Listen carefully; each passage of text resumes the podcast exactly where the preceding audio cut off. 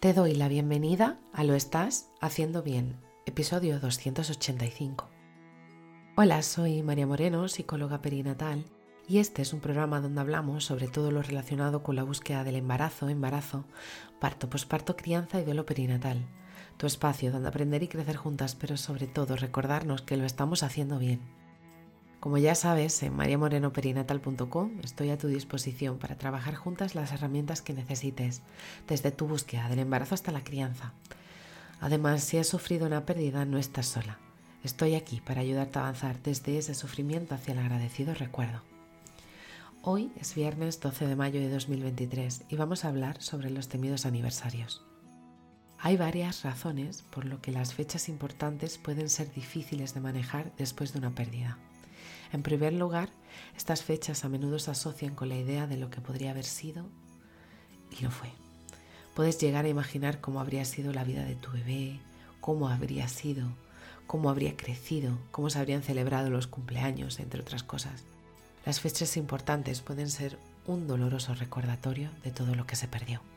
El aniversario de la fecha de la concepción, la fecha en la que se supondría que daría salud, o la fecha en la que nació tu bebé, pueden ser desencadenantes emocionales. Es posible que te sientas abrumada por la tristeza y el dolor de esas fechas. Y es que es importante tener en cuenta algunas estrategias para poder manejar estas emociones.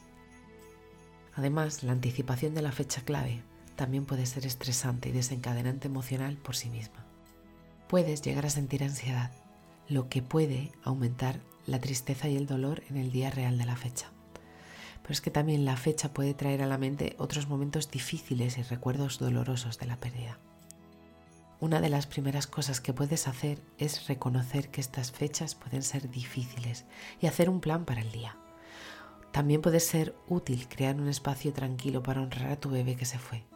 Tal vez mediante la creación de un monumento conmemorativo en el jardín, si lo tienes, o tal vez la realización de una ceremonia privada, o incluso simplemente haciendo una actividad que tenga un significado especial para ti y tu pareja.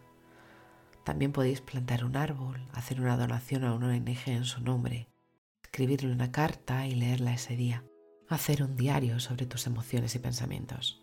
Son algunas de las ideas que te dejo sobre cómo ir elaborando la pérdida de tu bebé. Es importante que te permitas que tus emociones fluyan en estos días. Permítete atravesar por todos ellos sin temor a que estén bien o no. No hay una forma correcta de manejar estas fechas.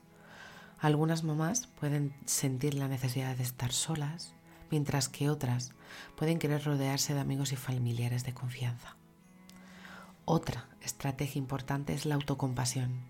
Normalmente solemos ser muy duras con nosotras mismas en estas fechas, sintiendo que debería de estar mucho más avanzado tu proceso de duelo sobre todo lo que hiciste o no hiciste, sobre lo que dijiste o no dijiste, sobre lo que deberías de estar haciendo y no estás haciendo. Estas situaciones de culpa son una de las mayores lacras que puedes sentir tu pareja y tú.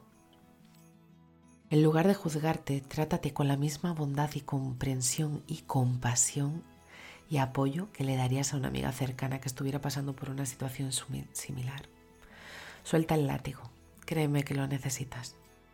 Creemos que solo se espía con penitencia la culpa, el sufrimiento, ese dolor desgarrador que sientes que te parte en dos, pero te prometo que no. Recuerda que el duelo es un proceso a largo plazo y que es normal que las fechas importantes desencadenen emociones difíciles.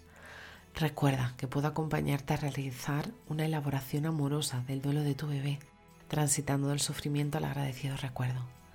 Te mereces ser feliz te mereces seguir adelante. Te mereces estar viva. Así que si estás en ese momento en el que temes esa fecha que se acerca, te abrazo fuerte, no estás sola. Y bueno, hasta aquí el episodio 285 de Lo estás haciendo bien. Recuerda que puedes ponerte en contacto conmigo en mariamorenoperinatal.com. Gracias por estar ahí, por estar al otro lado.